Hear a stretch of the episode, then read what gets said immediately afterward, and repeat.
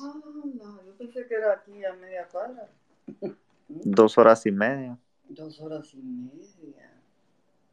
Y creo que es buenas noches en Minnesota. Buenas noches. Mucho gusto, ¿cómo está? Mucho gusto. Eh, buenas noches, buenas tardes a todas y a todos. Eh, este es un espacio nuevo, es la primera vez que lo hacemos. Entonces, como les estaba contando, para quienes no nos conocen mucho, somos un medio digital que nació en 2018 con el objetivo de contar por qué suceden las cosas y hacerla además de formas asequibles con la audiencia. Y una de estas formas es eh, justo estos espacios que nos ofrecen las redes sociales y que se han exponenciado en estos tiempos de pandemia. El día de hoy queríamos empezar este nuevo espacio con uno de los principales problemas que afronta Guatemala. Quizás no sea un problema reciente, pero la labor de la CICIG durante los últimos 10 años y las causas que forzaron la salida de la CICIG nos hicieron darnos cuenta de la envergadura de este problema. Y este sería la captura del Estado por distintos grupos criminales que impide a operadores de justicia cumplir con su trabajo y que incluso impide elecciones democráticas en las que los candidatos puedan ser elegidos libremente. Y otra de las terribles consecuencias de esta captura del Estado es el tema que hoy traemos a discusión, que es el hecho que operadores de justicia como nuestros invitados se vean forzados a huir de Guatemala solo por haber hecho su trabajo, solo por haber cumplido con los lineamientos de su oficio, por haber seguido con las leyes, con los códigos y con la constitución de Guatemala. Entonces, para hablar de esto hoy, tenemos a tres personas que han sido muy importantes en el sistema de justicia del país y que se vieron forzados a huir por distintas circunstancias, pero que todas parten de este mismo problema de la captura del Estado. Eh, antes de pasar a darles las palabras, les quería contar un poquito pensada cómo tenemos la dinámica. Primero eh, yo les quería hacer unas preguntas a ellos y después ya dejar el micrófono abierto para ir dándoles la palabra a ustedes. Entonces, para comenzar, yo quería comenzar presentando a Tel Maldana. Ella fue presidenta de la Corte Suprema de Justicia y en 2014 fue, fue designada fiscal general, cargo que desempeñó hasta 2018. En 2019 ella se presentó como candidata a presidenta por el movimiento Semilla pero una denuncia impidió que ella se pudiera presentar a las elecciones. Yo les quiero recordar que el juez que emitió la orden de captura en contra de Telmaldana fue Víctor Cruz, que es el mismo juez que ahora mismo eh, aceptó un amparo para retrasar todo el anticipo de prueba en el caso subordinación del Ejecutivo al Legislativo, que es el caso Tigo. Eh, nuestra segunda invitada es Claudia Escobar, que por lo que veo todavía no se ha conectado, espero que se conecte. Ella fue magistrada de la Sala Quinta de Apelaciones del Ramo Civil y en 2014, en pleno contexto de elección de Cortes, Claudia Escobar recibió una visita de Gudi Rivera, entonces diputado del Partido Patriota, y él le pedía que ella otorgara un amparo favorable a Roxana Valdetti y a cambio le aseguraba a Gudi a Claudia Escobar que ella iba a ser reelecta magistrada de apelaciones. Lo que hizo en ese momento Claudia Escobar fue grabar esta reunión y presentar una denuncia en la CICIG. Y esto fue la que la obligó a salir huyendo de Guatemala. Y nuestro tercer invitado es Juan Francisco Escobar, es jefe de la Fiscalía Especial contra la Impunidad. Sandoval estuvo trabajando en el Ministerio Público durante 16 años. Él entró a formar parte de la unidad de apoyo a la CICIG cuando ésta se creó, la UEFAC, y después, en 2013, la UEFA se convirtió en la FECI y en 2015 Juan Francisco pasó a ser, eh, pasó a ser el jefe de la FECI. Hace casi un mes, el 23 de julio, la fiscal general Consuelo Porras eh, lo destituyó como jefe de la FECI y Juan Francisco tuvo que huir del país. Entonces yo lo primero que yo les quería preguntar a los tres y quería que quizás pudiéramos empezar por orden cronológico. Primero Claudia, por orden cronológico de salida de Guatemala. Primero Claudia, después Telma y después Juan Francisco. Yo quería saber si ustedes tuvieron dudas en el momento en el que se presentaron los hechos que yo acabo de narrar, cuando ustedes salieron del país, si ustedes tuvieron dudas de salir o no salir de Guatemala, si ustedes seguían pensando en si había alguna posibilidad de quedarse en el país ¿Y cuál fue el detonante final que a ustedes les lleva a decir, sí, yo me tengo que ir?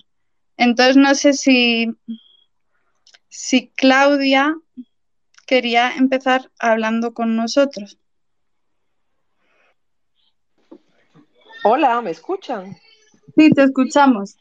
Ah, disculpa, es que parece que el teléfono estaba, el micrófono estaba eh, desactivado. Bueno, mira, sí, yo eh, tuve dudas. No es una decisión fácil decidir eh, dejar el país, abandonar uno su profesión, su vida, su familia. Y eh, para mí el detonante fue cuando la Corte de Constitucionalidad avaló la elección de los magistrados de la Corte Suprema y de la Corte de Apelaciones eh, que habían sido electos en un proceso que yo había denunciado como viciado. Eh, a partir de eso empezaron las represalias más fuertes en contra mía, algunos de los magistrados eh, amenazaban con iniciar procesos criminales en mi contra, como el proceso de sedición, por tratar de afectar a un órgano, eh, un órgano electo. Y bueno, fue a partir de ese momento en el que mi familia consideró seriamente tener que abandonar el país. Esto fue a mediados de noviembre de 2014 y finalmente salimos eh, a mediados de enero del 2015, tres meses después. Eh, gracias, Claudia. Yo no sé, ¿tu familia en ese momento qué pensaba? Bueno, mira, mi familia eh, pues estaba consciente que era un riesgo el que estábamos asumiendo al denunciar el, el nivel de corrupción en todos los uh, órganos del Estado, ¿verdad? Porque pues estaban involucrados aquí la vicepresidenta eh, Roxana Valdetti, el expresidente del Congreso Woody Rivera y los magistrados electos de la Corte de Constitucionalidad, que eh, pues unos meses después se descubre que algunos de ellos están involucrados en casos de corrupción y que incluso tienen que renunciar cuando se exponen estos, estos casos criminales, ¿verdad? Entonces, mi familia sabía que era un riesgo, estábamos conscientes de eso y, y, creo que eso fue lo que nos llevó al convencimiento que eh, lo más sensato era salir del país. A mí me otorgaron medidas cautelares de la Comisión Interamericana, eh, pero la verdad es que no hay forma de sentirte protegida cuando te enfrentas a, los altos niveles de corrupción. Claro, no, totalmente. Y yo ahora le quería preguntar lo mismo a Telma, porque yo una vez en una entrevista que le hice, ella me contó que ya había recibido muchas amenazas de muerte ya cuando era fiscal. Entonces, no sé, Telma, si tú tuviste dudas o cuál, y cuál fue el detonante que te hizo darte cuenta de que sí ya te tenías que marchar. Hola, buenas tardes. Un saludo muy cordial. Yo, al igual que Claudia Paz y Paz, salí de Guatemala el mismo día que entregué el cargo de fiscal general. Yo viajé hacia El Salvador, estaba amenazada de muerte, estaba el caso del fantasma y otros, y tenía medidas cautelares de la Comisión Interamericana de Derechos Humanos, pero siempre tenía la esperanza de regresar, de esperar que las condiciones de Guatemala mejoraran y poder regresar.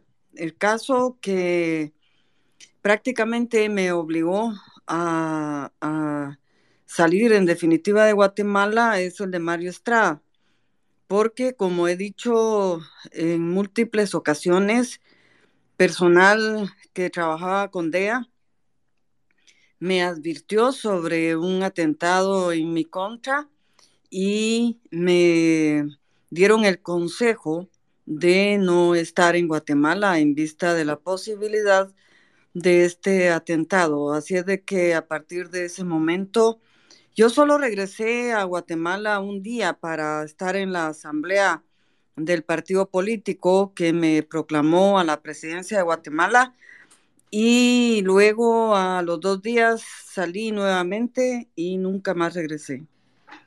Quería preguntarte, Telma, como si ya estás resignada en que no vas a regresar a Guatemala o tú sí sigues con la esperanza de que vas a volver. Con decirte que siempre tengo mi equipaje listo para regresar. Eso, eso es algo que, que siempre tengo presente. Solo espero que mejoren las condiciones, que yo sé que algún día va a suceder, y de inmediato regreso a mi país. Mm, gracias, Telma. Y le quería preguntar a Juan Francisco lo mismo, porque el día que dio la conferencia, yo recuerdo que él dijo en ese momento que todavía usted, Juan Francisco, no pensaba en marcharse del país. Entonces, no sé qué pasó para que después usted decidiera de una vez salir. Bueno, mucho gusto. Un saludo a toda la audiencia. En primer término, eh, quiero comentarle que mm, eh, todo fue tan inmediato que las decisiones que tomé fueron inmediatas.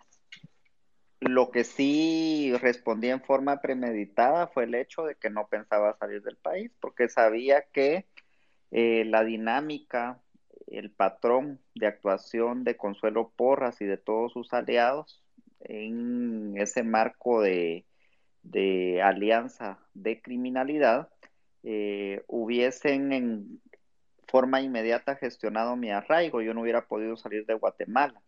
Y nunca se pensó en ese momento, al momento de destituirme, por una decisión que consideré hepática, pero que hoy, a la luz de los acontecimientos, veo que fue una decisión con mucha premeditación. Eh, era el tema de que si yo me quedaba en Guatemala, no solo mi seguridad jurídica, sino mi seguridad física estaba en peligro Trabajé alrededor de 16 años en el Ministerio Público y los casos no solo involucraron a políticos o empresarios de alto poder, sino que también a estructuras violentas, eh, muchos casos de ejecuciones extrajudiciales, casos que relacionaban a estructuras de narcotráfico. En ese sentido he tenido que resguardar o tratar de resguardar mi integridad física. Sé que los detractores piensan de que venir a otro país es un regalo, un sueño dorado, que estoy viviendo un dorado exilio, han dicho algunos, pero contrario a eso, Carolina, usted yo sé que si está en Guatemala es porque ha decidido mirar a Guatemala en forma voluntaria y de alguna manera ha encontrado ahí oportunidades de trabajo y se ha encariñado tanto con mi país, con mi gente, que la hacen eh, vivir también nuestros sufrimientos. En mi caso, nunca fue un proyecto de vida salir de mi país, y hoy eh, estoy aquí luchando. Le cuento de que eh, con mucha esperanza de retornar a Guatemala, eh, con muchos sueños, ilusiones, esperanzas por mi país, también en el plano personal, pero que en este momento apenas tengo que estabilizarme para pensar también qué va a ser de mí en lo personal, pero todas las horas del día, casi 24 horas, porque también sería un mentiroso decirle 24 horas al día paso dedicado, eh, mi pensamiento, mi primer pensamiento es Guatemala y mi gente. ¿Y usted, Juan Francisco, piensa que va a volver pronto al país? Y si quiere hacerlo, no sé si le da miedo o no. Eh, pienso que algún día volveré al país, así como el segundo nombre de, de mi ex jefa, que también forma parte del programa Esperanza. Creo que eh, mientras tengamos vida, tengamos esperanza. Y sobre todo esta Guatemala, que ha sido una Guatemala donde la mayoría de sus habitantes, eh, el principal adjetivo que puede, con el que puede expresarse eh, la forma en que hemos vivido, por lo menos en más de 500 años, de resistencia. Entonces, ese sentido de resistencia, ese sentido de esperanza me, me, tiene en la mente o tiene en mi mente la convicción de que voy a retornar a mi querido país. Mm, gracias, Juan Francisco. La siguiente pregunta la quiero hacer para los tres, pero ya de una vez podría empezar también por ti. Eh, ¿Cuáles son los principales retos que una persona como ustedes afronta al llegar al exilio? Y quería preguntarles también si se sienten más libres y más seguros ahora que están en Estados Unidos que cuando estaban en Guatemala. Bueno, en cuanto a qué es lo que, lo que me he proyectado en lo personal, es eh, muy difícil, ustedes saben o tienen conocimiento porque hay muchísimos guatemaltecos que se encuentran aquí en Estados Unidos. Eh, tengo que regularizar mi situación. Eh, tengo también que emprender nuevos proyectos de vida, buscar posibilidades. En el caso personal, y se lo voy a decir, uno de los principales obstáculos que tengo es el idioma, la cultura. Eh, es cierto que somos países cercanos, pero eh, culturalmente distintos. Eh, existimos alrededor de, o existen alrededor de 21 o 22 países latinoamericanos donde la cultura es totalmente distinta a la que se vive en este lado del mundo, pero en este momento es utilizar parte, eh, además de la estabilización, eh, tratar de construir una nueva vida, pero que también guarde relación con lo que trabaja en Guatemala, porque eh, tengo la plena confianza, la plenitud en el pensamiento, un compromiso personal que lo que inicié en Guatemala puede, puede rendir frutos. Y si bien es cierto, no estoy en las condiciones más idóneas o en las condiciones en que esperaría o no es lo que visualicé o proyecté, creo que eso es la vida. ¿Qué sería la vida sin afrontar nuevos retos por más, más difíciles que, que parezcan? Entonces es parte de lo que he pensado en estos primeros momentos por acá, Carolina.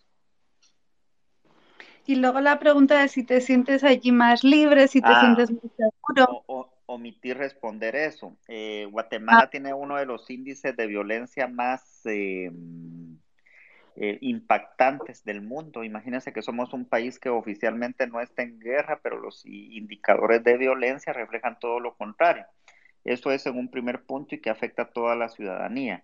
Imagínense cuando eh, la proyección pública que me dieron los casos que anteriormente relaté que relacionan a estructuras violentas de alto poder, a gente que en la política o en el ámbito empresarial ha construido todo, un entramado de relaciones que les permiten ser los hombres de atrás, de dar órdenes, proyectar órdenes sin que figuren y cuando eh, los ejecutores pueden provocar un grave daño en lo personal.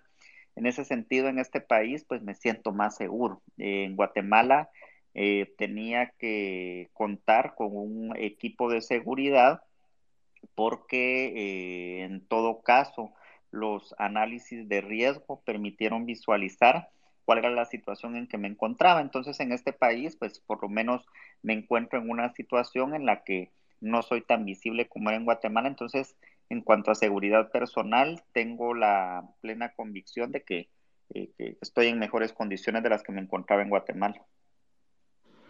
Gracias. No sé, Telma, si nos quieres seguir tú contando sobre esto, como cuáles fueron tus retos cuando tú llegaste a Estados Unidos, eh, pues también profesionales, y también si te sientes más libre y más segura ya. Realmente, desde que uno sale de Guatemala, la vida le cambia. Es eh, un reto a diario yo siempre he comparado el exilio como un duelo. Se muere alguien, pasa el tiempo y quizá uno va encontrando un poco de, alivio, de esperanza, pero en el caso del exilio pasan los días, los meses, los años y, uno sigue extrañando su país, sigue extrañando todo, eh, la familia y bueno, es difícil. Quería preguntarte, Telma, perdón, desde el punto de vista profesional, si crees que puedes eh, como seguir ejerciendo un trabajo parecido al que tú hacías aquí o al menos relacionado en Estados Unidos. Tuve mm, y tengo la oportunidad de, de haber encontrado trabajo con personas que yo he pensado que son como ángeles que Dios me puso en el camino y sí, estoy haciendo un trabajo en algo que me gusta. Estoy haciendo una investigación para WOLA respecto de los derechos humanos de las mujeres, violencia contra la mujer, para los países del Triángulo Norte, del norte de Centroamérica, Guatemala, El Salvador y Honduras. Y además es en español, lo cual pues me favorece eh, para poder desarrollar esa consultoría. Muchas gracias, Telma. Y por último, quería saber si Claudia Escobar nos podía contar un poco sobre esto, puesto que tú eres la que más tiempo llevas fuera del país. Como cuáles han sido los principales retos que tú afrontaste a tu llegada al exilio y cómo estás a día de hoy. Bueno, mira, eh, al principio es un shock, es realmente algo para lo cual uno no está preparado, no es una decisión voluntaria, no es algo que uno planifica, entonces eh, yo la verdad es que lo asemejo con un tsunami. Tú de repente sientes que, que eres sobreviviente de algo que ya no existe, que desapareció, ¿no? Y, y tienes que volver a, a empezar de nuevo en un ambiente que no conoces, que no es el tuyo, que no decidiste estar ahí voluntariamente y es, es difícil. O sea, sí, sí creo que es una situación eh, psicológica compleja en la que uno se encuentra. Eh, sin embargo, pues yo tenía una, una ventaja eh, o varias ventajas que me ayudaban a poderme adaptar. Una de ellas es que había estudiado en Estados Unidos, yo había hecho la universidad en Estados Unidos. otra ventaja es que bueno, conocí el idioma, obviamente, y, y que estaba casada con, estoy casada pues con un ciudadano americano y todos mis hijos tenían la doble nacionalidad. Entonces esto de alguna manera hacía que el ambiente pues fuera menos extraño, digámoslo así. Em, y eso pues me, me, me, dio la base, la, fue la tabla de salvación, diría yo, eh, para poderme proyectar y, y, poder buscar pues una, una salida profesional a, a las actividades en, en, otro ambiente, en otro contexto. Y actualmente pues que también otra ventaja pues ha sido la academia, que siempre me mantuve eh, cerca de, de, las actividades académicas. Yo tenía un doctorado por la Universidad de Barcelona, eh, había dado clases en, la Universidad eh, Francisco Marroquín, era coordinadora de una maestría en Alandívar y esto pues me permitió eh, también eh, tener actividades en las universidades en Estados Unidos.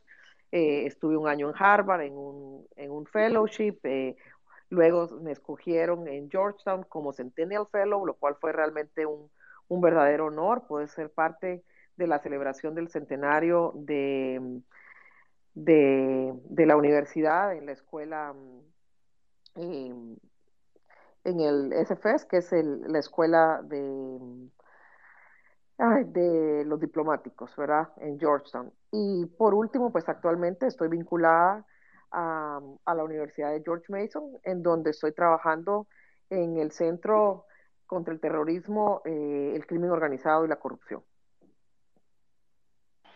Ok.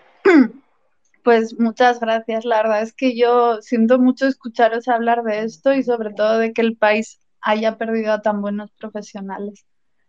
Eh, lo siguiente que yo quería preguntar ya son preguntas dirigidas a cada uno de ustedes para hablar un poquito de las causas que llevaron a su salida.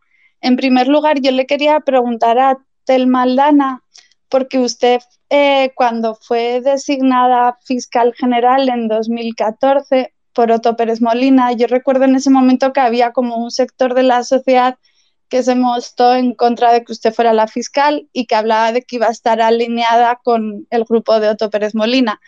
Después su trabajo y el trabajo del Ministerio Público demostró que esto no era así, yo lo que le quería preguntar es cómo usted cree que hubiera seguido el rumbo del Ministerio Público eh, bajo su gestión si no hubiera estado la CICIG en ese momento en Guatemala y como cuál cree usted que son los factores que hacen que un operador de justicia pueda trabajar bien y apegado a derecho.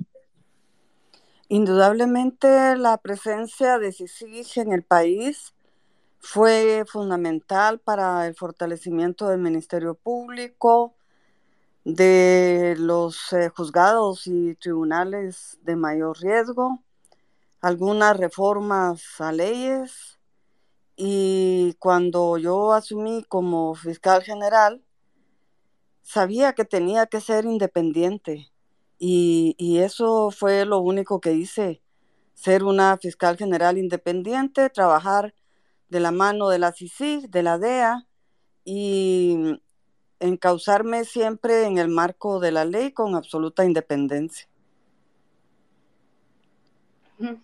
¿Y usted cree que tiene que ver o no tiene que ver con ideologías esto que sucede en el país? No, eso es ridículo. El derecho no tiene nada que ver ni con la izquierda ni con la derecha, es derecho.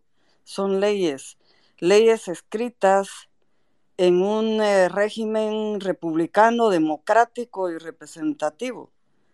Y entonces nuestras leyes responden a ese sistema de república que tenemos y, no hay cabida para la izquierda ni para la derecha. Lo que cabe en la ley, lo que cabe en los procedimientos penales, civiles, administrativos, contenciosos, etcétera, es la prueba y, los eh, pasos que marca la ley para avanzar en los distintos procedimientos. Quienes argumentan izquierda o derecha solo tratan de confundir a la población y, es un manipuleo que hacen. Es eh, de verdad ridículo hacer un planteamiento de izquierda o derecha para luchar contra la corrupción, porque igual son corruptos los de izquierda que los de derecha. Así es de que no cabe ese argumento a mi juicio. Eh, muchas gracias, le agradezco, Telma. Y yo le quería seguir preguntando a Juan Francisco, eh, cuando salió Telma Aldana como fiscal y entró Consuelo Porras, yo no sé si usted pensó que iba a poder seguir trabajando igual o ya desde el principio le surgieron dudas y quería saber cuál fue el momento en el que usted fue consciente de que ya de que no iba a poder trabajar igual con Consuelo Porras.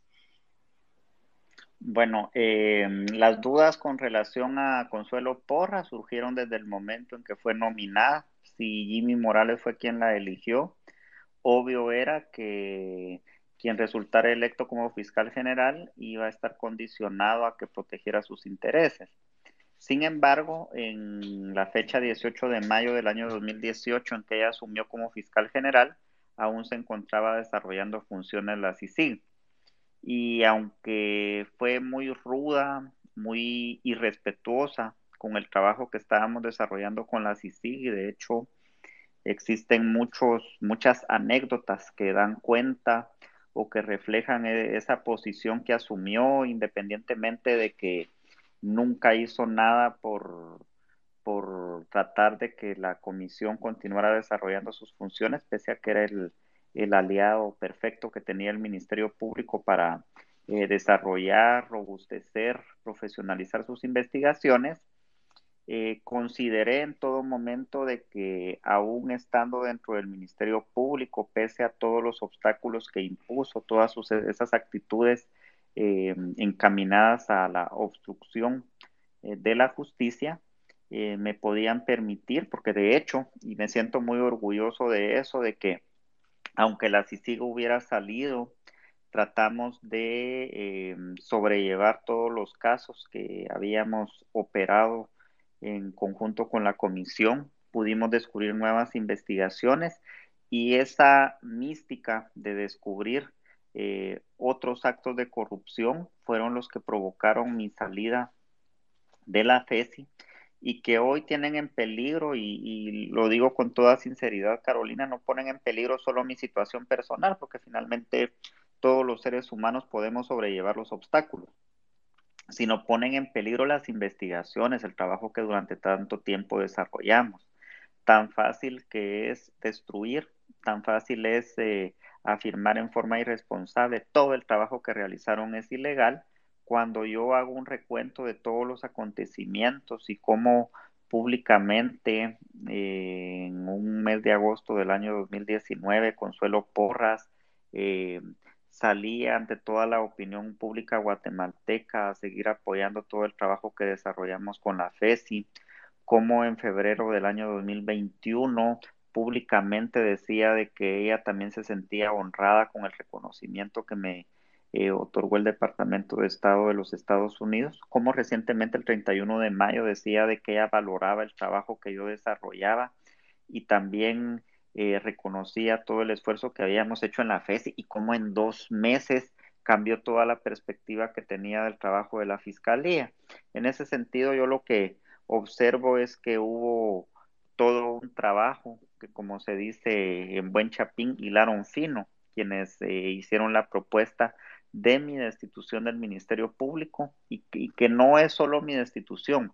Eh, creo que no ficción, desde el momento en que existe y en el momento en que ese brillante grupo de periodistas eh, que conforman no ficción trabajaban en otros medios de comunicación, han visto cómo ese deterioro paulatino del sistema de justicia del país ha venido acompañado de toda una serie de acciones en Guatemala, que yo les digo es un golpe de Estado blando porque eh, de a poco las distintas instituciones de justicia del país bajo la solapa de la legalidad, porque eh, para tratar de aparentar legalidad en sus acciones, pero nunca de legitimidad, han tratado de aparentar de que todo marcha bien, que somos un Estado de Derecho, somos una democracia, una democracia construida sobre la base de que cada cuatro años hay eventos electorales que no son nada más que eh, tratar de justificar que, que vivimos en un Estado democrático. Entonces yo creo que eh, el resultado de mi expulsión del Ministerio Público, de mi salida del país, es solamente un indicador más que si usted suma todo lo que ha ocurrido anteriormente y todo lo que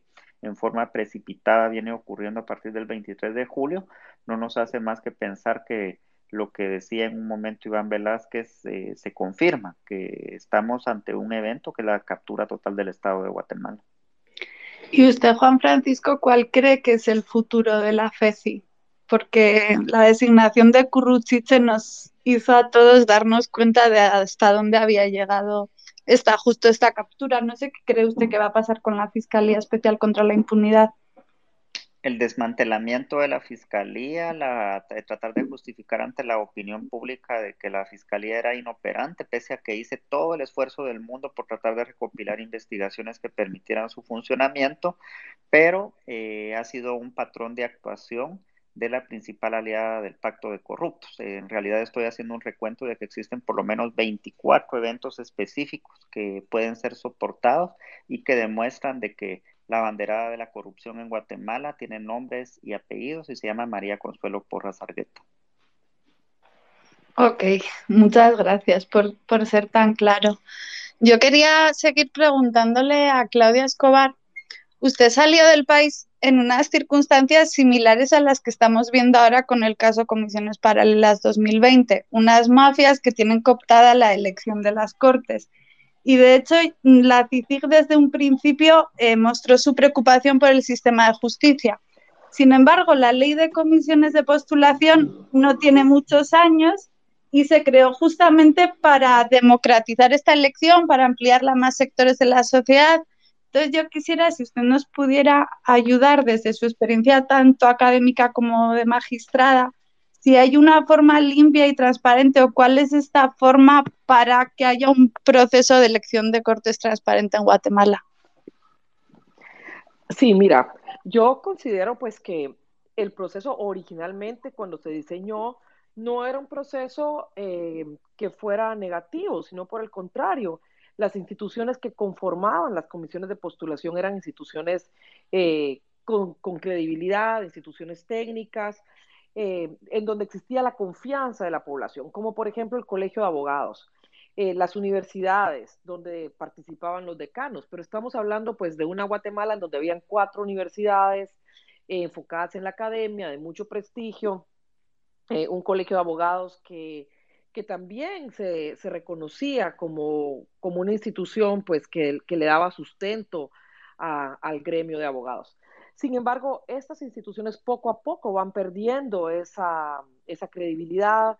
En el caso de las universidades se van ampliando a otras universidades que son prácticamente universidades de cartón, que se crean únicamente con el fin de poder incidir en las comisiones de postulación, eh, sin que exista eh, por parte de las instituciones anteriores un, un rechazo a esta mala práctica, ¿verdad?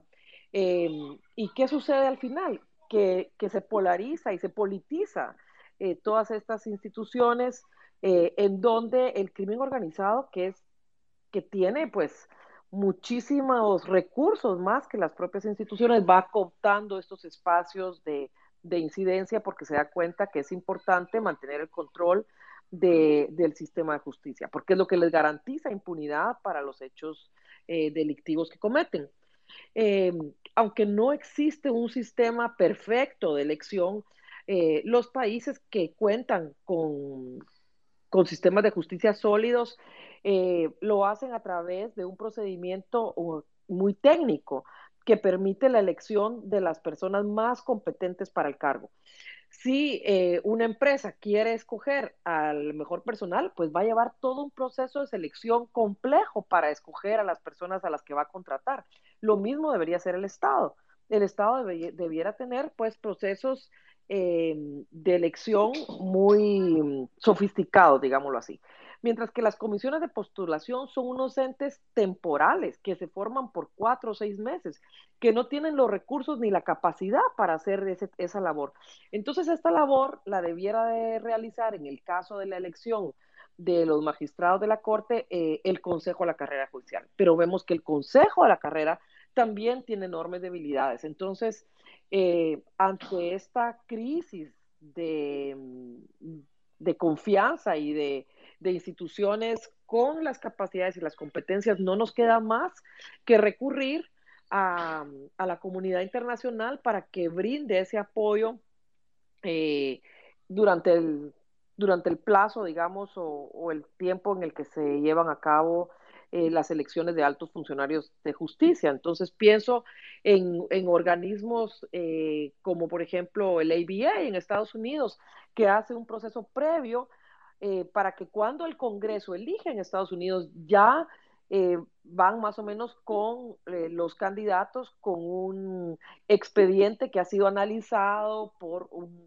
organismo que tiene, digamos, las capacidades para establecer si esta persona llena o no el perfil de, un alto funcionario en el sistema de justicia. Y por eso los funcionarios que llegan, no importa qué partido los nomine o qué persona los respalde, son personas con eh, una fortaleza profesional muy, muy sólida, que, le da esa, esa confianza institucional eh, a la que están llamados a defender. Entonces, yo no sé si si usted cree que realmente las comisiones de postulación son o no son positivas o solo están pervertidas por todas las personas que forman parte de las distintas instituciones que eligen, o si la ley está bien o no está bien. Es que la ley únicamente responde a, cuestiones muy, muy puntuales de cómo se tienen que constituir, cuál es la forma en que tienen que levantar las actas, eh, que tienen que hacer un, eh, un cuestionario o la manera en que van a evaluar y que cada comisión cuando se junta hace su, su parámetro y establece cuál va a ser el perfil de esos candidatos que están buscando. Entonces, en el caso de las elecciones del 2014, diseñaron una, una forma de elegir que favorecía a las personas que estaban cercanas al Ejecutivo y al, y al, Legislativo, porque eso es lo que les interesaba a esas comisiones, eh, castigando, digámoslo así, a los jueces de carrera. Entonces, los jueces que han optado por tener una carrera judicial resultaban ser los peores evaluados, no porque fueran los menos capacitados, sino que porque se estaba privilegiando que ingresaran personas cercanas a los poderes que tienen cooptadas eh, las instituciones, ¿verdad? Y mm, por lo tanto, yo sí creo que para que cambie eh, este procedimiento hay que reformar la constitución, no la ley. O sea, la ley puede verse muy bien, o sea, en, en términos generales, si nosotros lo, lo vemos fríamente, no es que, que, reflejen un mal procedimiento, pero mientras haya comisiones de postulación y que sean estas las encargadas de, de evaluar los perfiles de los candidatos, el sistema no va a cambiar.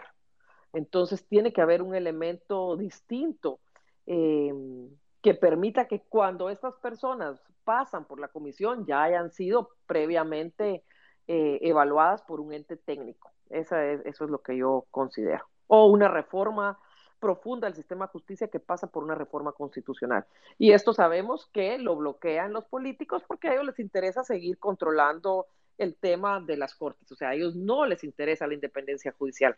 Y entonces, ¿qué sucede? Que el poder de la justicia sigue siendo la cenicienta de los poderes, controlado totalmente por el Ejecutivo y el Legislativo. O sea, lo vemos actualmente, una corte eh, Suprema que responde a los intereses de los partidos políticos. Si no veamos el hecho de que varias de las personas que son mencionadas en la lista Engel por sus vínculos con la corrupción han sido protegidas por la Corte Suprema y eh, protegidas también por la fiscal general, que es una persona dedicada a la obstrucción de la justicia. Esa es la función para la cual ella fue electa y es la función que está cumpliendo. Todo con el aval de las comisiones de postulación. Muchas gracias, Claudia. Yo quería pedir eh, a la audiencia, a las personas que nos están acompañando, si quieren hacer alguna pregunta. Eh, no sé muy bien cómo funciona, pero que le den a solicitar hacer una pregunta. Y mientras tanto, quería volver a preguntarte, Claudia, eh, ¿qué opinión te merece que una persona como Leila Lemus, que ni siquiera es jueza y no tiene ninguna carrera judicial, haya llegado a magistrada de la Corte de Constitucionalidad? Pues mira, yo eh, no he estudiado ni analizado a fondo el expediente de Leila Lemus. Em, la Corte de Constitucionalidad entiendo que es una institución donde los nombramientos son en base a la confianza que tienen eh, del, ente nominador, que en su caso es del presidente de la República.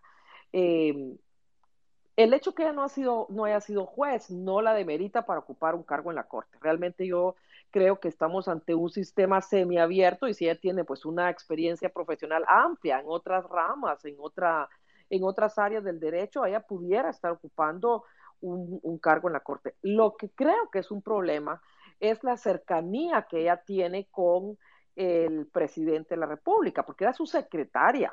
Entonces aquí lo que se violenta es la independencia judicial, porque si estamos hablando de una independencia de la justicia, no debieran haber vínculos tan directos eh, con un ente o con, un personaje que representa pues el, poder ejecutivo.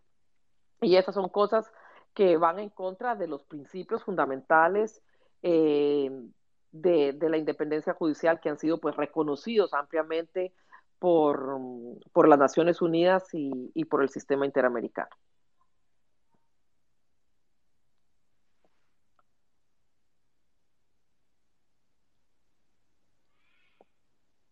Hola, ¿se escucha? Hola. Ay, hola. Eh, ¿Ha solicitado, Luis? A ver, es que esto se está complicando. ¿Cómo? Luis. Eh, sí, sí, sí se escucha. Ok. Eh, quería preguntar si alguien quiere hacer alguna pregunta.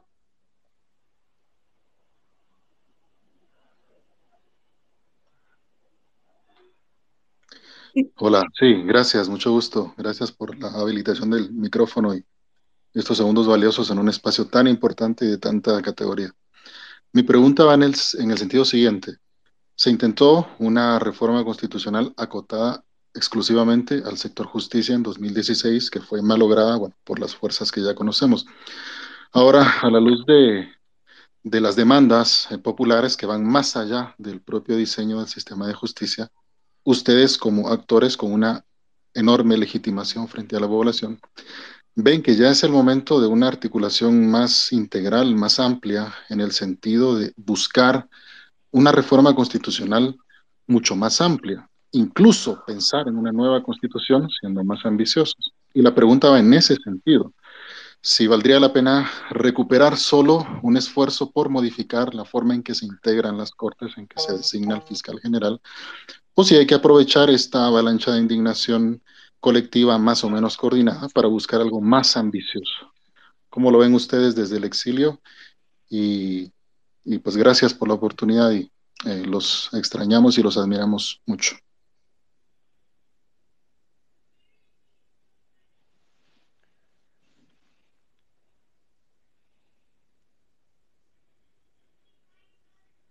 Bueno, si gustan. Si me, si me, permiten iniciar a. Ah, ahí estamos, eh, por Claudia, y después, si quieren, eh, sigo. Bueno, yo considero que hemos llegado a una crisis político y social realmente profunda. Y esto requiere, pues, también reformas eh, grandes del sistema, y no solo del sistema justicia, sino que también del sistema político. para mí que sí es, es oportuno considerar que haya una, una nueva constitución. Eh, las constituciones pues responden a los desafíos de, su tiempo. En su momento la constitución se hizo eh, para lograr pues alcanzar un, proceso de paz y un proceso democrático eh, que fue el que se, realizó pues a mediados de los años 80 y creo que es momento de, considerar pues de nuevo un, proceso de reforma constitucional o de una nueva constitución que le permita al país pues construir las bases para, para un cambio de, su sistema político.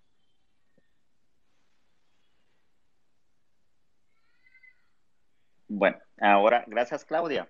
Bueno, lo que yo pienso es que mm, en el año 2016 se, se, desaprovechó un momento que hubiese empujado a un proyecto de reforma en el sistema de justicia. Imagínense si en el 2016, cuando existían condiciones óptimas eh, los sectores eh, más reacios a la reforma del Estado de Guatemala fueron quienes detuvieron la misma.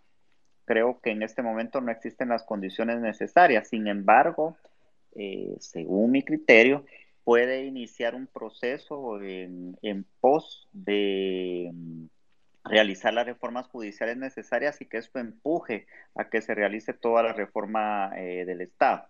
En el 2016 pienso que el principal error que existió en el estado de Guatemala fue que eh, se pensó que por el buen momento que tenían el Ministerio Público y la CICIC, desde la perspectiva de persecución penal, se iban a solucionar todos los problemas del país. Y creo que fue una irresponsabilidad de la clase política de pretender que solo desde la óptica penal se solucionaran todos los problemas del país, cuando en realidad desde la persecución penal se pudo visualizar fenómenos que pudieron determinar las fisuras en el Estado, que permitieron la entrada de financistas ilegales, incluidos el narcotráfico, cómo las mafias tomaron el poder y que lo vemos confirmado hoy en día, pero que no existió la voluntad política para la reforma desde todos los sectores.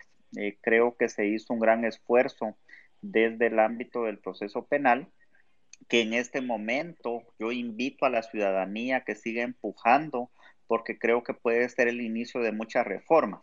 Creo que debemos de dar un primer paso. El primer paso no pasa por ningún otro lugar que no sea por la renuncia del actual fiscal general.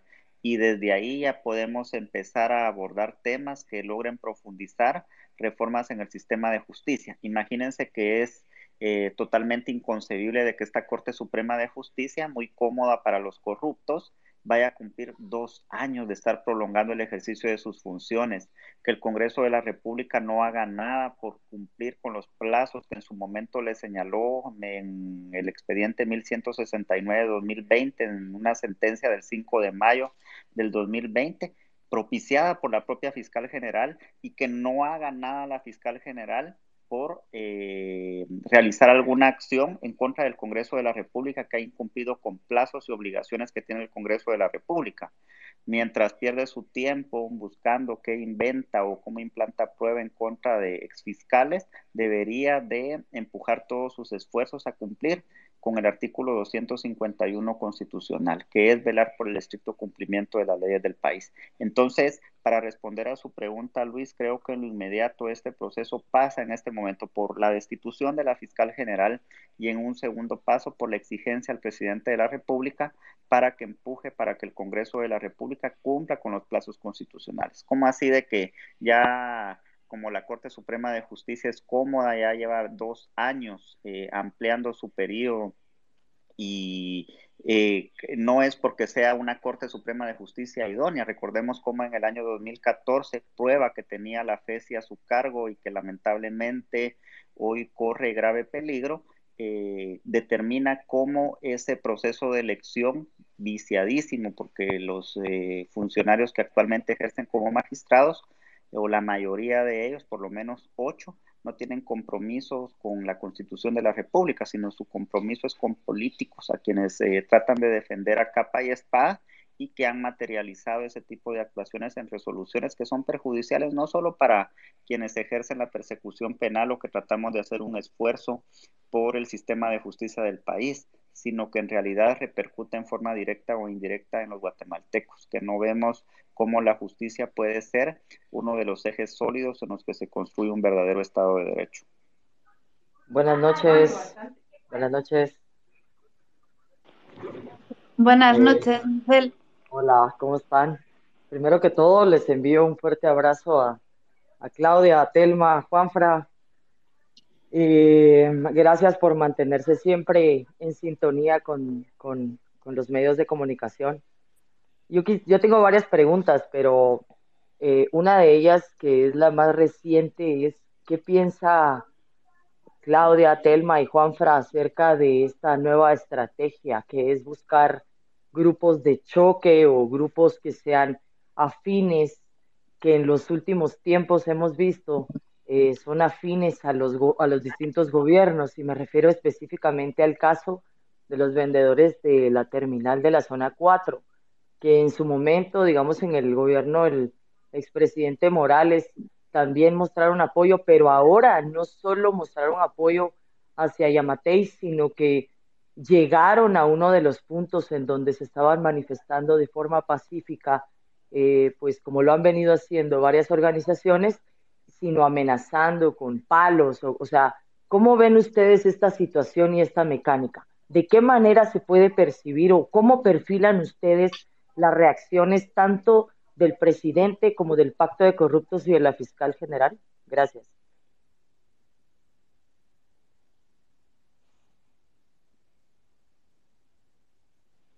Bueno, eh, eh, creo o considero, Michelle, gracias por la pregunta. Eh, es una estrategia desesperada de quienes son eh, hoy en día defensores del estado de las cosas en el país.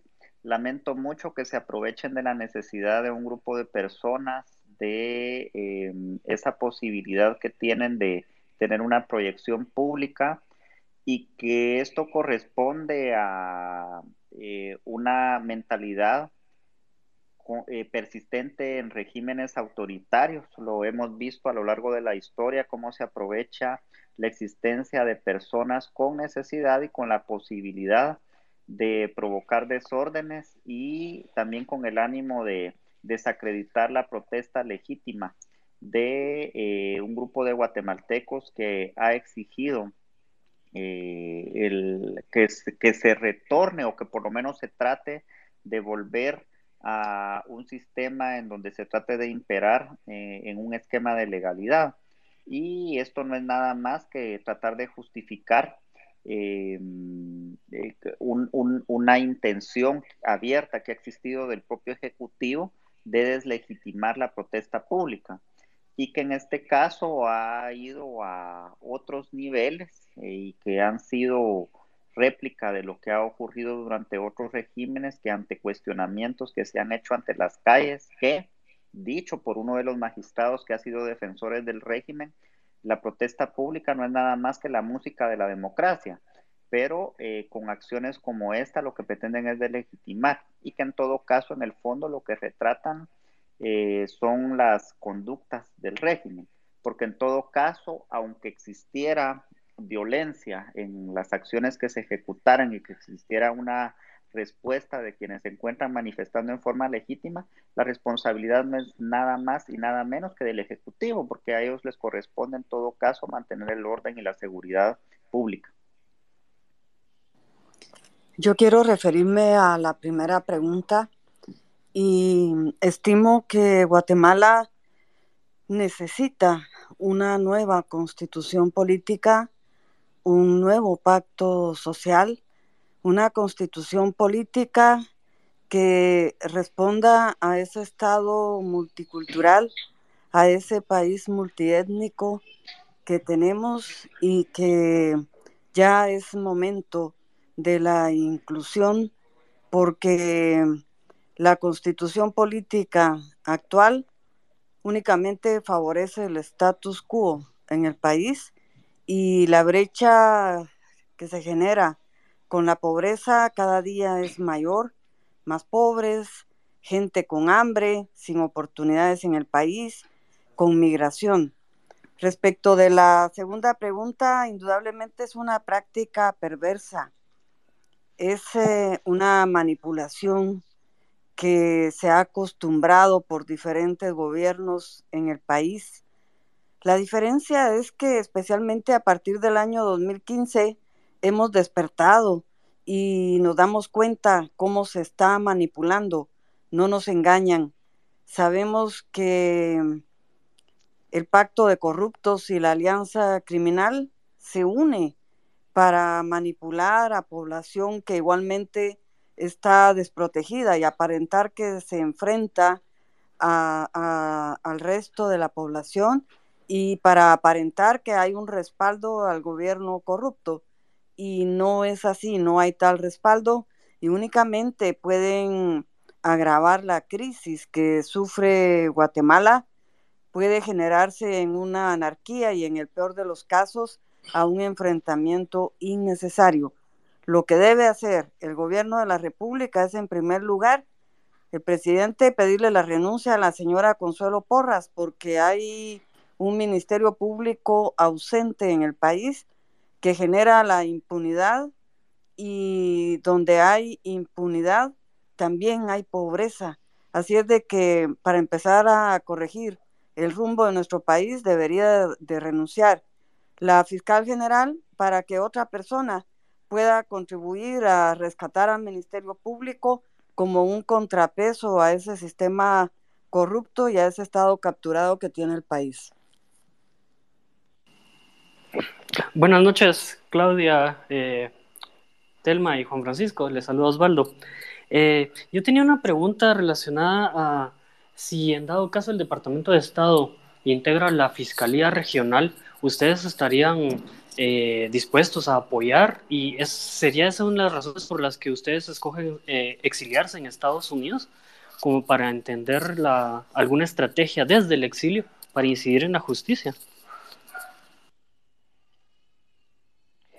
Bueno, mira, en mi caso no es así. Yo tengo seis años de haber salido de Guatemala y no podía, digamos, eh, en ese momento predecir que se iba a crear una fiscalía eh, regional contra la corrupción desde fuera. Entonces, no, ese no es un motivo por el cual eh, uno decide salir de su país. Yo creo que son otras circunstancias las que lo llevan a uno a, tener que buscar un lugar más seguro para vivir. Que estuviera dispuesta a contribuir, yo siempre estoy dispuesta a contribuir con cualquier esfuerzo que sea para fortalecer las instituciones eh, de mi país y de la región en general.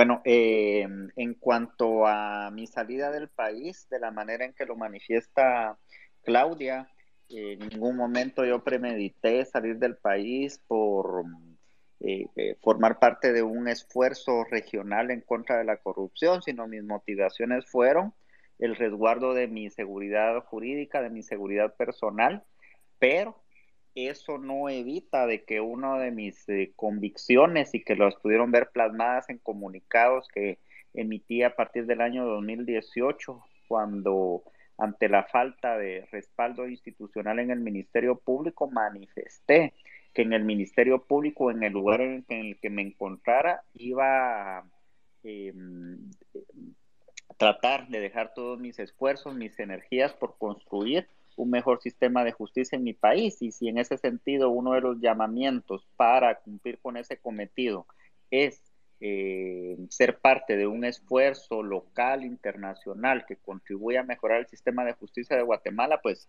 con toda la gana, la energía y con, todo, con todos mis ímpetus y con todo mi conocimiento para aportar a un esfuerzo que pueda contribuir o que podría contribuir a mejorar el sistema de justicia de Guatemala, que como reitero y lo indiqué anteriormente, está totalmente capturado por las mafias en este momento.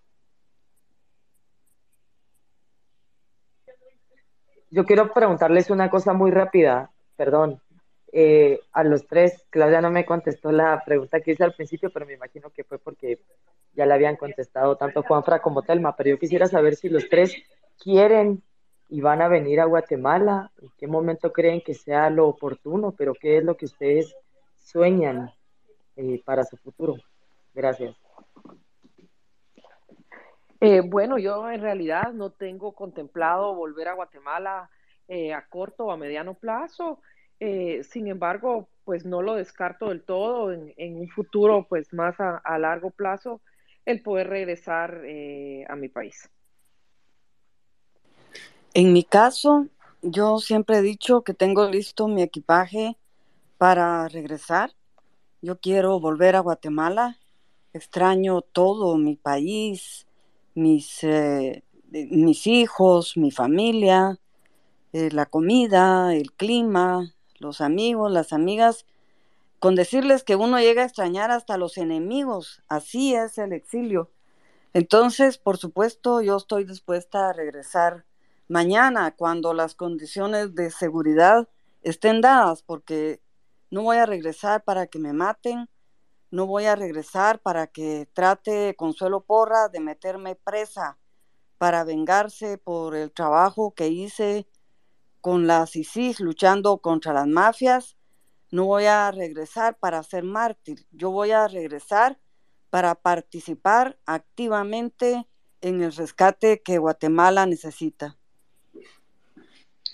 Y tratando de responder la pregunta que me formuló, creo que soy quien menos propiedad tiene en este momento para responder a la misma porque recientemente salí del país, eh, pero me gustaría detener por un tiempo las horas para despedirme de mi familia, para despedirme de ese gran equipo de trabajo que aún continúa soportando eh, la indiferencia, las injusticias que está cometiendo gente que ni siquiera tiene capacidad conocimiento, sino un único interés de venganza, que aún trabaja en la Fiscalía Especial contra la Impunidad, de despedirme de toda la gente, pero eh, eso también me tiene en mente de que en algún momento tendré que volver a Guatemala. Eh, la verdad es que tengo 39 años de vida, y nunca fue una de mis expectativas o previsiones salir de Guatemala, pero entonces, eh, en todo caso, también eh, creo que donde me encuentre, como dije anteriormente, trataré de eh, imponer mi mayor esfuerzo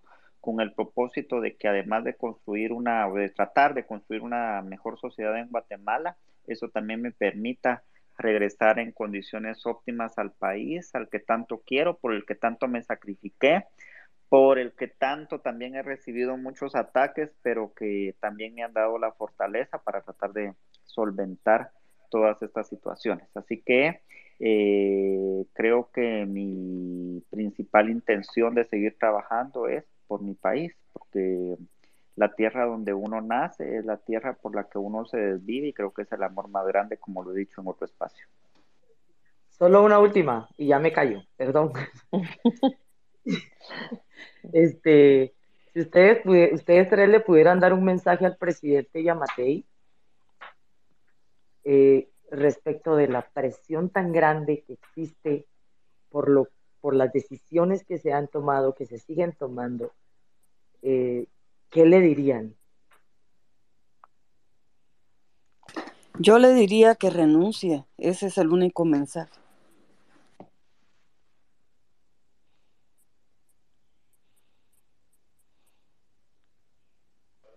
Bueno, yo lo que le diría al presidente de la República es de que, que deje de tener odios personales por situaciones que yo tuve que realizar en el ejercicio de mi cargo. Yo cualquier actuación que realicé en el Ministerio Público fue porque lo imponían eh, mis funciones, eh, pero que deje de comprar noticias falsas, deje de llevarse de desinformaciones y que deje de pensar en sí mismo, en su pareja y en toda la gente que está a su alrededor para, para hacer negocios, que piense en el pueblo de Guatemala, que si hizo un esfuerzo de 20 años por llegar a la presidencia de la República, que lo trate de demostrar en acciones concretas para los guatemaltecos.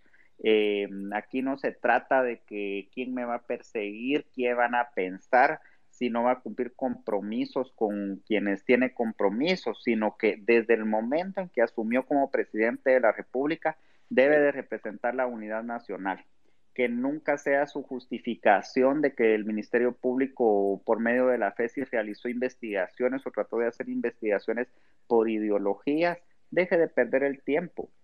Usted es el presidente de Guatemala y es el principal responsable de todos los problemas que existen en este momento en el país.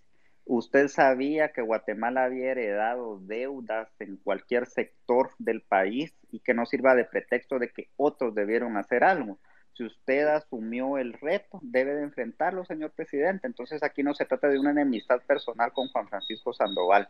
Creo que eh, debe de reflexionar y poner en primer término de que fue electo como presidente de todos los guatemaltecos y no de los grupos que son cómodos para su estadía en el poder.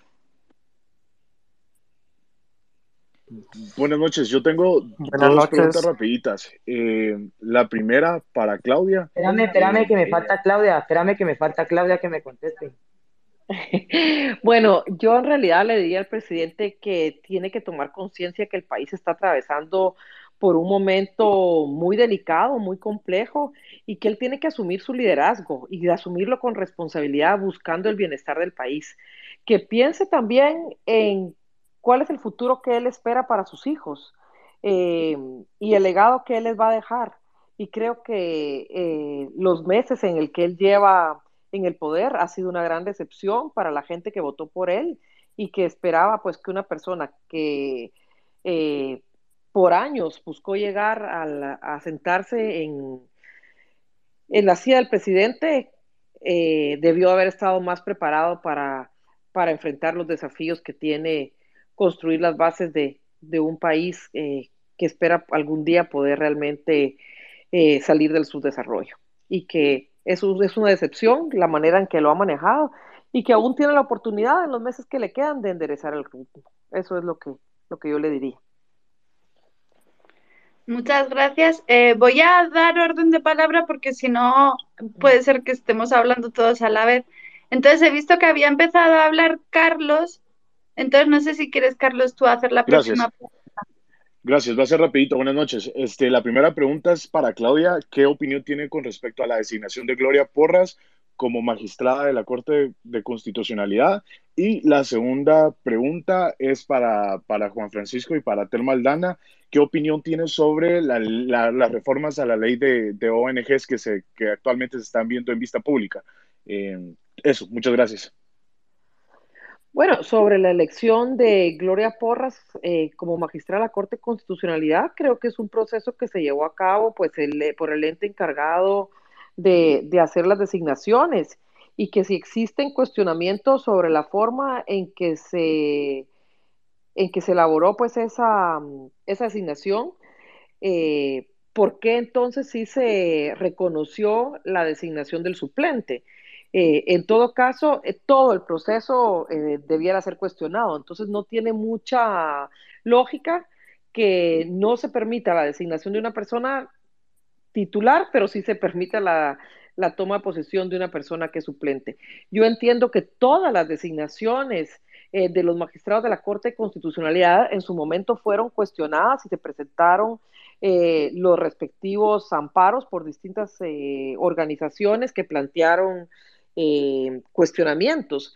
Sin embargo, el, eh, el, Congreso de la República sí juramentó a las demás personas. Entonces creo que tiene que haber una, una misma forma de, resolver esto. Entonces, eh, eso es lo que, lo que creo que, no hay, pues, en realidad una justificación actualmente para impedir la, la juramentación de la magistrada. Carlos, a mi juicio, las ONGs han estado trabajando muy bien en el país, también que quieren debilitarlas. Y, cuando el Congreso de la República hace una reforma de esa magnitud, obviamente es para debilitar el funcionamiento de las ONGs. y, y es una constante que se da porque mm, el Congreso emite leyes para profundizar la captura del Estado guatemalteco y las ONG no son ajenas a esa intención de capturarlas.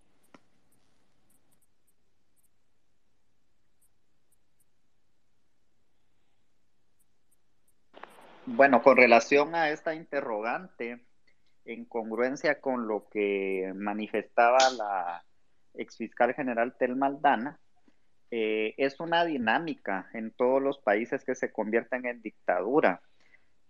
En Nicaragua, la misma situación. Acabamos de ver en esta semana de que cuatro organizaciones no gubernamentales eh, fueron eh, cerradas ante argumentaciones del Ejecutivo de ese país en el sentido de que la misma no se apegaba a los preceptos de legalidad en sus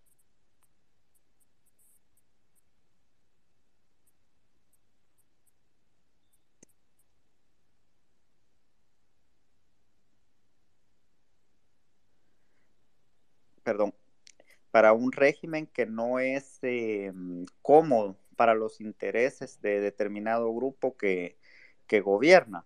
En este caso no es un secreto que muchas personas, muchos servidores públicos manifestaron de que determinadas organizaciones no gubernamentales en Guatemala serían las primeras afectas a esta ley de organizaciones no gubernamentales por mandato y disposición del presidente de la República. En ese sentido, pareciera que estamos viviendo en un régimen monárquico, ahora que los grupos que son proclives al estado de las cosas en Guatemala están por celebrar 200 años de independencia, que es su independencia, porque no han pensado en la deuda pendiente que tienen con el estado, o con la población del estado de Guatemala, eh, cuando este 15 de septiembre del año 2021 debería de ser un momento de reflexión para ver todas las tareas que tiene pendientes el Estado de Guatemala y que muchas de ellas eh, las organizaciones no gubernamentales han tratado de cumplir con las funciones que eh, los legisladores, los propios integrantes del gobierno de la República no han cumplido, porque finalmente ellos han tratado de suplir de alguna manera todas las carencias que ante la falta de visión y ante una gestión inadecuada han tenido que finalmente eh, asumir o tratado de resolver por vía de las organizaciones no gubernamentales que ahora las están cuestionando, deslegitimando, por supuesto, utilizando todo ese aparato mediático que les permite confundir a la sociedad guatemalteca. Buenas noches, eh, les saluda Luis Arias. Eh, tengo ahí unas preguntas. Eh, número uno, para Telma y Juan Francisco, eh, ¿qué, necesitan ustedes o, cómo, o, qué condiciones necesitarían ustedes ver en Guatemala para ustedes regresar y sentirse seguros al, estar nuevamente aquí en Guatemala? Otra pregunta es saber qué opiniones merece el, el, estado de calamidad que el presidente nuevamente solicitó el viernes pasado y que hay una confusión en, eh, la población, ya que eh, muchos expertos dicen que ya no está vigente. Uno, porque se excedieron a 72 horas para que este estado de calamidad fuera enviado al Congreso. El Congreso convocó a sesión plenaria hasta ayer para conocer en primera lectura. Eh, hoy avanzaron, pero no lograron los, el quórum necesario. Y sobre todo que no cuentan con los 107 votos que según tengo entendido necesitarían para que este estado de calamidad sea aprobado. ¿Qué, qué, opiniones merece que, que el Congreso, eh, uno, que, que, el presidente haya eh, puesto un estado de calamidad o pedido un estado de calamidad nuevamente, y otro, que el Congreso y la Junta Directiva siga eh, el proceso, a pesar de que según la ley establece que ya excedió el plazo, no logran los, 207 votos y por lo mismo corrieron a sesión plenaria para mañana a las 10 de la mañana. ¿Qué opiniones merece esta situación? Para regresar al país, yo requiero condiciones de seguridad porque no quiero regresar para que me maten. Y en cuanto al estado de calamidad, es inoportuno, es eh, realmente mm, hasta ofensivo para la población guatemalteca, dado el manejo inadecuado que ha hecho el gobierno de la pandemia y lo único que se ha logrado es endeudar al país como nunca en la historia. Así es de que este estado de calamidad, igual que los anteriores, únicamente pueden servir para más corrupción y jamás para ayudar al pueblo. Bueno, eh, En cuanto a la primera pregunta, ¿qué requeriría yo para regresar al país? Pues que se garanticen mis condiciones de seguridad. No voy a dejar a merced de las mafias de que mi integridad mm, física sea utilizada como un trofeo de guerra. No estamos hablando de la Italia de Mussolini. Se supone que estamos hablando de un siglo XXI donde se supone que los defensores del régimen eh, abordan el tema de que estamos viviendo un perfecto Estado de Derecho. Y por otra parte, con relación em, a la segunda pregunta, eh, la primera situación que debemos de abordar está relacionada con que ya transcurrió el plazo que establece una ley constitucional para eh, abordar la aprobación de un estado de calamidad.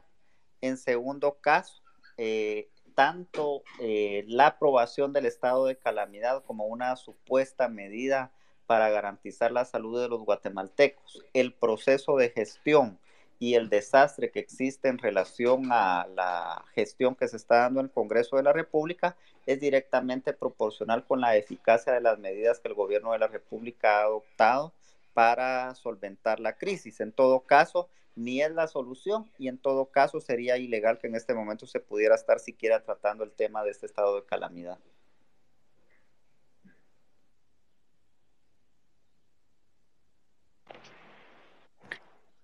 No sé, Claudia, si quieres contestar o si pasamos a la siguiente pregunta.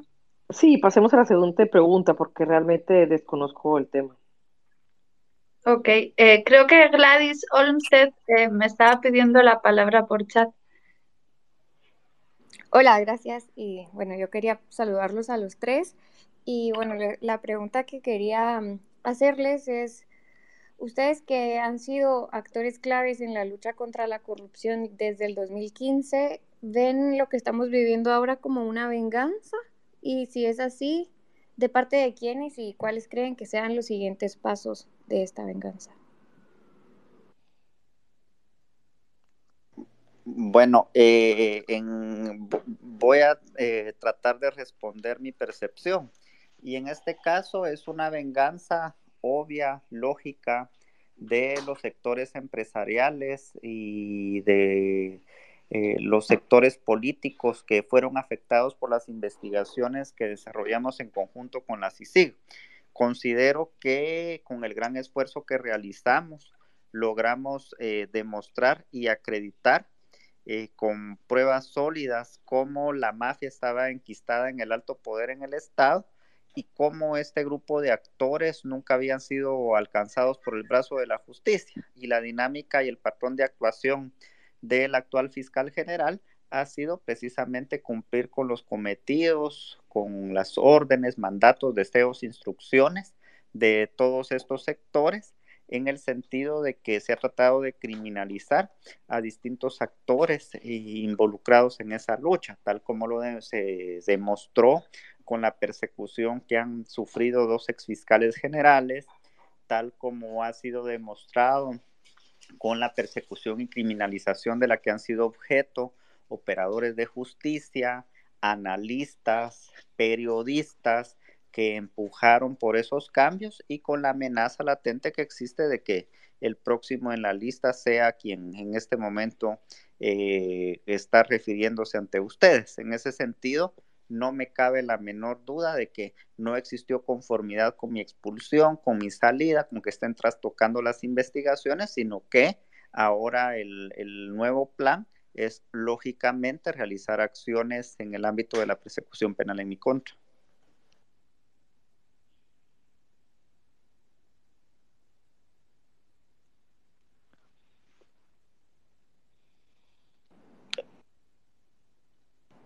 ¿Y Claudia y Telma?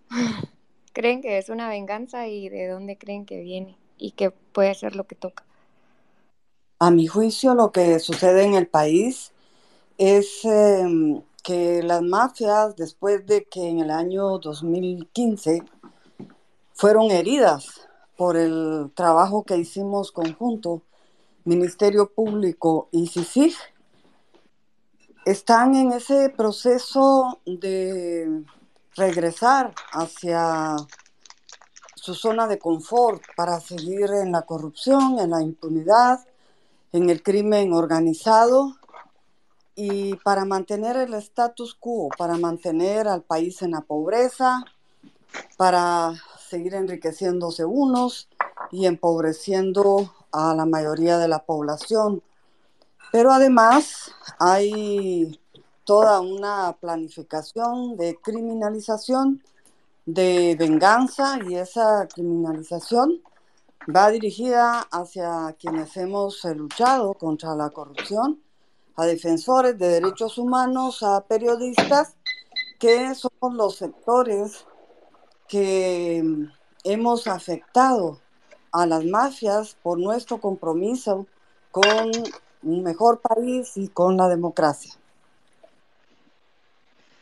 Sí, mira, por mi parte, eh, considero que es posible que exista algún tipo de, venganza eh, contra las personas que han liderado la lucha contra la corrupción por parte pues, de los grupos que, buscan mantener la impunidad en el país. O sea, eso eh, no lo descarto. Sin embargo, creo que va mucho más allá.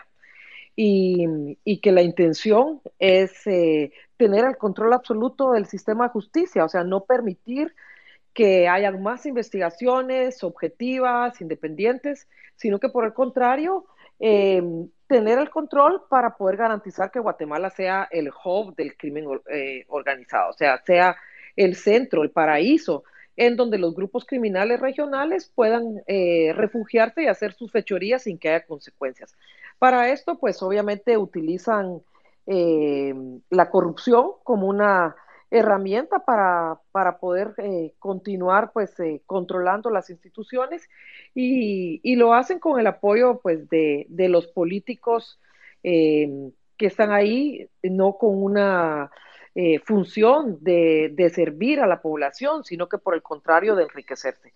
Y esto es, es absolutamente inaceptable. Creo que una señal de, de alarma debiera ser que las personas pues que han sido claves en la lucha contra la corrupción tengan que salir exiliados del país. Esto debe ser una señal de alarma para toda la, región, no solo para los guatemaltecos, sino que eh, para los países vecinos, para Estados Unidos, México, Canadá. O sea, eh, Guatemala va encaminada a ser eh, prácticamente otra, un estado fallido, una narcocleptocracia, ¿verdad? En donde, en donde los grupos criminales son los que, los que dominan el país. Eh, y, pienso que estamos en una situación muy, muy grave y probablemente no se ha dimensionado de esa forma eh, en, otros estados, pues porque no, no llegamos a ser Nicaragua con, con un Ortega. Eh, sin embargo, vemos que los, los presidentes que han ocupado eh, la, silla presidencial, pues han todos estado involucrados en, casos de corrupción y Yamatei no es la excepción.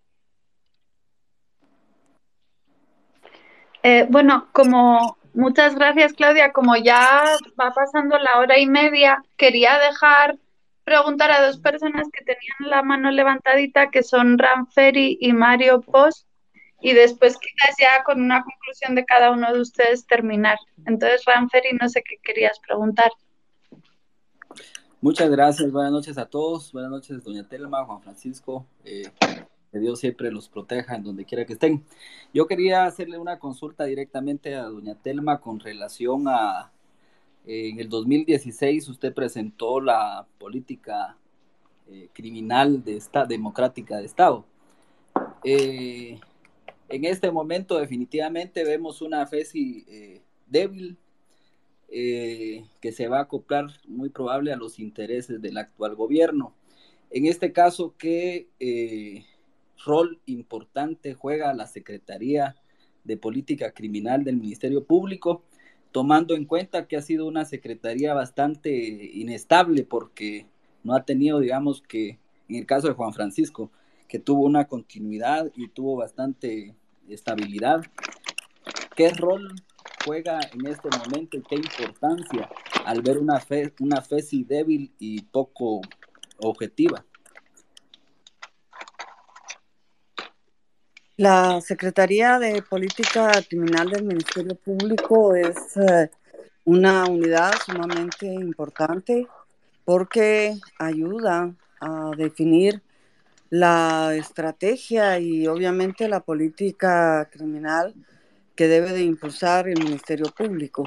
Lo que sucede es que en este momento no hay política criminal que el Ministerio Público esté impulsando, porque la fiscal general se ha dedicado a obstruir la justicia, a favorecer a la delincuencia y a criminalizar siendo ella entonces un instrumento de la mafia. No hay política criminal en Guatemala y los resultados se van a ver al corto plazo porque los índices de criminalidad obviamente son mayores y la impunidad es eh, evidente en el país. Muchas gracias, doña Bueno, con respecto a la Secretaría de Política Criminal, en este momento no puede cumplir con el cometido para el cual fue instituida y que como ya relató Telma, eh, tiene una relevancia trascendental en el Ministerio Público, pero en este Ministerio Público sin rumbo, donde eh, la actual persona que se encuentra a cargo de la Secretaría de Política Criminal tiene inclusive un señalamiento porque en época de pandemia trató mediante un procedimiento de compra directa de beneficiar a su propia familia sin que la fiscal general ni siquiera hubiera tomado alguna decisión al respecto, implica de que no es parte de las prioridades de que la misma implique un tema de trascendencia para la gestión del Ministerio Público. En ese sentido, en este momento, dicha Secretaría lamento mucho de que no cumpla con los fines institucionales, como toda la institución en este momento se encuentra a la defensiva, tratando de responder todas las interrogantes que hacemos los guatemaltecos y tratando de buscar alguna justificación para criminalizar a quienes eh, nos vimos involucrados en un esquema de lucha contra la impunidad y que partió de una metodología que permitía, eh, pese a los obstáculos que impuso la fiscal general, eh, dar resultados para la ciudadanía guatemalteca.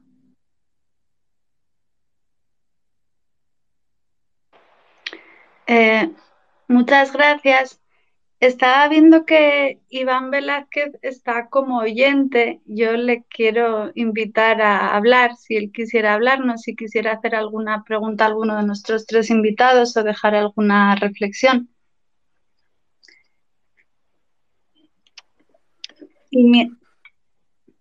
Mientras tanto, mientras tanto eh, agradezco, agradezco primero el permitirme subir y poderme dirigir.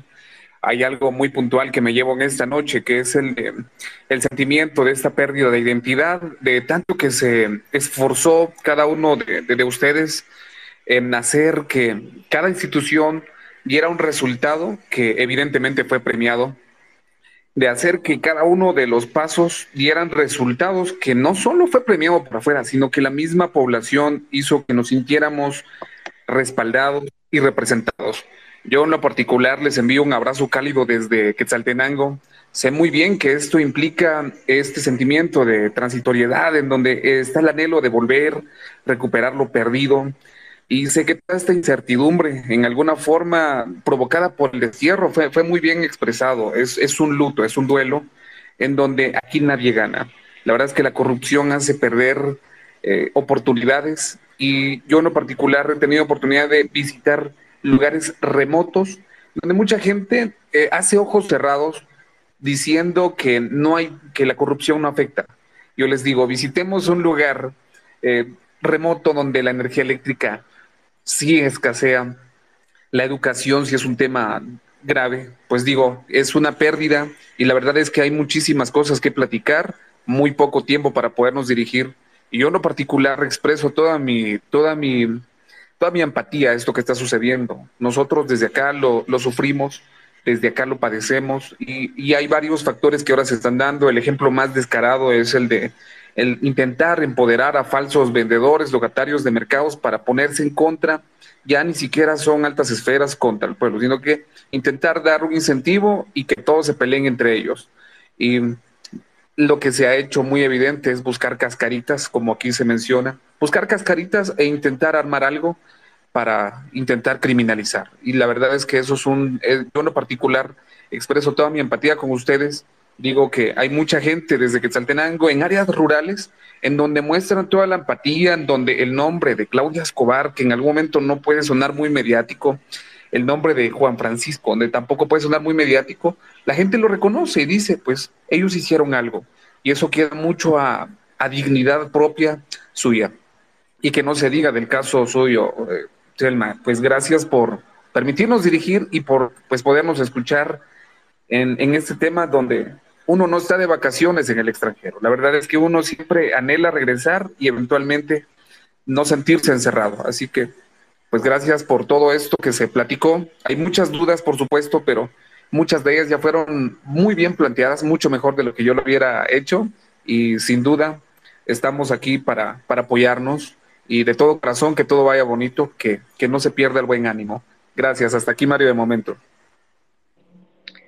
Muchas gracias, Mario. Veo que Iván sí ya está como hablante. Yo le quisiera preguntar porque usted también salió del país con de circunstancias muy precipitadas y qué siente ahora al ver que Juan Francisco también tuvo que salir del país o que Telma o que Claudia están fuera de Guatemala. Bueno, primero un saludo a todos los que están interviniendo en este espacio. Este es un, un sentimiento muy fuerte realmente, como lo ha expresado también Juan Francisco en, en otras ocasiones y Telma, añorando siempre regresar a Guatemala. Creo que es un momento muy duro, pero que además permite, por una extraña situación, permite como adquirir una mayor fortaleza y es lo que vemos, la manera como, como todos estos compañeros exiliados en, Estados Unidos ahora se han, han venido actuando y siguen activos pensando en el país, trabajando por el país. Un saludo a todos ellos. Creo que, que estamos en un momento muy importante, no solo frente a lo que va a ser el próximo proceso electoral y en lo que desde Estados Unidos, un favor que, que han hecho quienes han expulsado del país a todos estos eh, guatemaltecos que se encuentran en Estados Unidos. Digo un favor porque ahora la posibilidad con el próximo empadronamiento, una participación masiva de los migrantes en, la, en las próximas elecciones, una dirección también desde Estados Unidos, los guatemaltecos en, Estados Unidos, para que sus familias en Guatemala voten adecuadamente por quienes están contra la corrupción y por la democracia. Entonces es un momento importante para la organización también de la comunidad migrante en Estados Unidos como es importante también el momento para la organización interna de la posibilidad de fortalecer partidos democráticos que por fin erradiquen del país a todos estos grupos politiqueros que están solo en función de, de las elecciones, pero no de construir democracia, no de construir país. Me parece que el momento de hoy, además, porque elecciones todavía faltan bastantes meses, pero el momento de hoy, creo que la dirección del movimiento que han venido tomando las autoridades indígenas es muy importante y que son las autoridades indígenas, los pueblos indígenas, los que pueden jalonar un proceso democrático en Guatemala que pueden convocar a la unidad. Y esa es la aspiración, que por fin los pueblos indígenas unidos arrastren a toda la ciudadanía guatemalteca que está por un mejor país, por un país en el que se pueda vivir con dignidad y asuman, como lo han venido demostrando ahora, una lucha sostenida hasta lograr el triunfo. Un saludo también para todos los pueblos indígenas que tanta esperanza, tanta ilusión nos han generado en estos días. Buenas noches a todos y muchas gracias. Muchísimas gracias, Iván, por tus palabras. La verdad, a mí me emociona mucho como veros aquí a todos. Quería ver si podíamos terminar con una reflexión de cada uno de los tres. Quizás empezar por Juan Francisco, después Telma y después Claudia.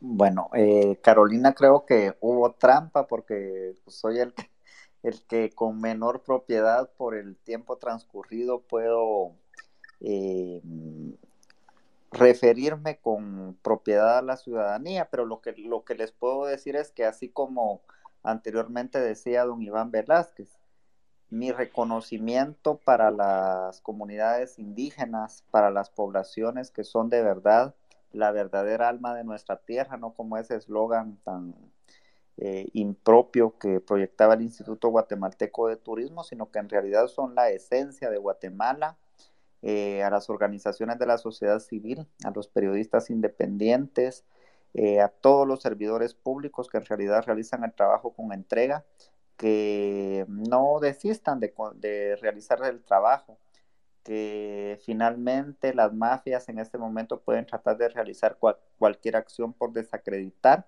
el gran trabajo que han realizado, pero el trabajo que hemos realizado en forma esforzada, concienzuda, comprometida con Guatemala, ha logrado proyectar lo que en realidad son un grupo de corruptos que únicamente trabajan por defender, por eh, construir una sociedad donde trascienda en el tiempo eh, sus eh, mecanismos, las formas de permanecer de persistir en un estado que impida a la población guatemalteca desarrollarse.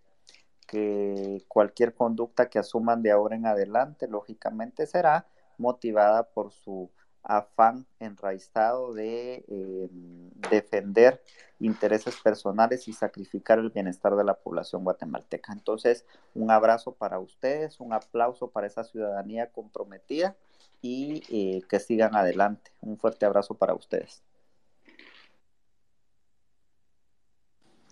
Muchas gracias, Carolina. Agradezco muchísimo por este espacio. Un gusto muy grande compartir con Juan Francisco, con Claudia.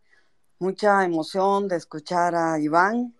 Un espacio entonces eh, que nos ha permitido sentirnos en Guatemala y decirles que el exilio se vive día a día, que es eh, difícil, pero que siempre nos sostiene la ilusión por regresar y más allá de, esa ilusión del, del, regreso, también la ilusión porque juntos construyamos un mejor país, que no podemos seguir permitiendo que las mafias tengan el control del Estado guatemalteco y que tenemos que luchar y jamás estar de rodillas ante esa mafia, que ese llamado que hacen los pueblos originarios es legítimo, que tenemos que unirnos, quienes están en Guatemala, quienes estamos fuera del país, para hacer una sola voz y para conseguir entonces rescatar a nuestro Estado. Mientras tanto, mientras llega ese momento,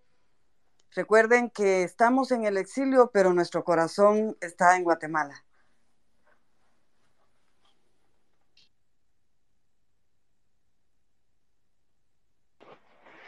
Muchas gracias, Telma. No sé, Claudia, si quieres dar alguna reflexión final.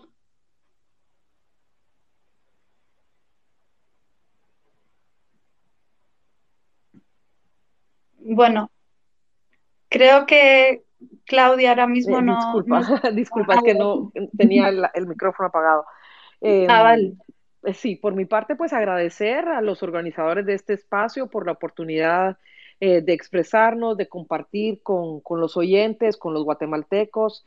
Em, Creo que estamos en un momento realmente importante en el que tenemos que continuar exigiendo eh, a las autoridades que cumplan con su función y sobre todo que lo hagan en base a lo que establece nuestra normativa, nuestra constitución, que requiere que quienes ocupan cargos públicos lo hagan con honorabilidad, con legitimidad, eh, que sean las personas idóneas.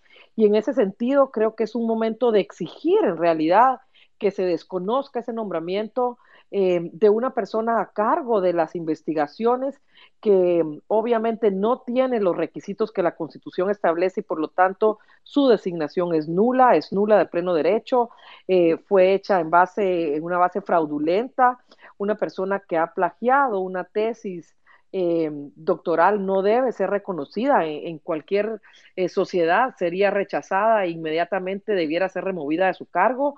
Em, entonces creo que es momento en que la ciudadanía, en que todos los guatemaltecos tenemos que unir nuestra voz para exigir eh, que se remueva a la fiscal general y que se nombre una persona que llene con todos los requisitos eh, que establece nuestra constitución para ocupar un cargo eh, tan alto en la administración de justicia que permita pues una investigación eficiente de cualquier acto criminal que se cometa en el país. Pues les quiero dar muchísimas las gracias a los tres, a Juan Francisco, a Telma y a Claudia por, por haber acompañado el día de hoy y sobre todo pues por habernos instruido a todas y a todos con todas las cosas que nos han contado. Eh, yo me quedo con esto de que si estamos en un momento muy crítico en Guatemala. Es evidente que el país ahora mismo está capturado por estructuras criminales, pero al mismo tiempo ha pasado algo como eh, bastante esperanzador, que son estos paros convocados efectivamente por grupos indígenas. Tampoco olvidemos a los estudiantes universitarios que en la ciudad lo han estado dando todo. Y, lo esperanzador es que la sociedad en este momento está despierta y esto puede tener eh, pues un buen futuro. Les agradezco mucho a todas por haberse conectado esta noche. Bueno, feliz noche y gracias.